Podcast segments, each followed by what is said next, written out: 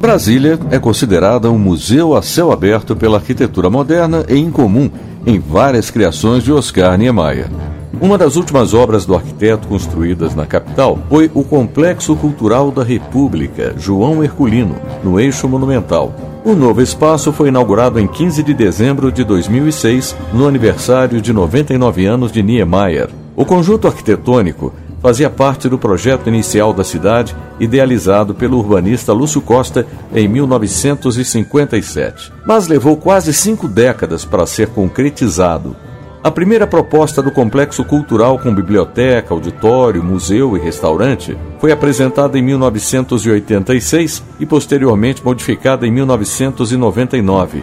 A execução do projeto final começou em 2004 e terminou em 2006. Localizado entre a rodoviária do Plano Piloto e a Catedral de Brasília, o Complexo Cultural da República ocupa uma enorme praça de 91 mil metros quadrados que abriga o Museu Nacional Onestino Guimarães, a Biblioteca Nacional Leonel de Moura Brizola e Espelhos d'Água. A área total construída é de 11 mil metros quadrados.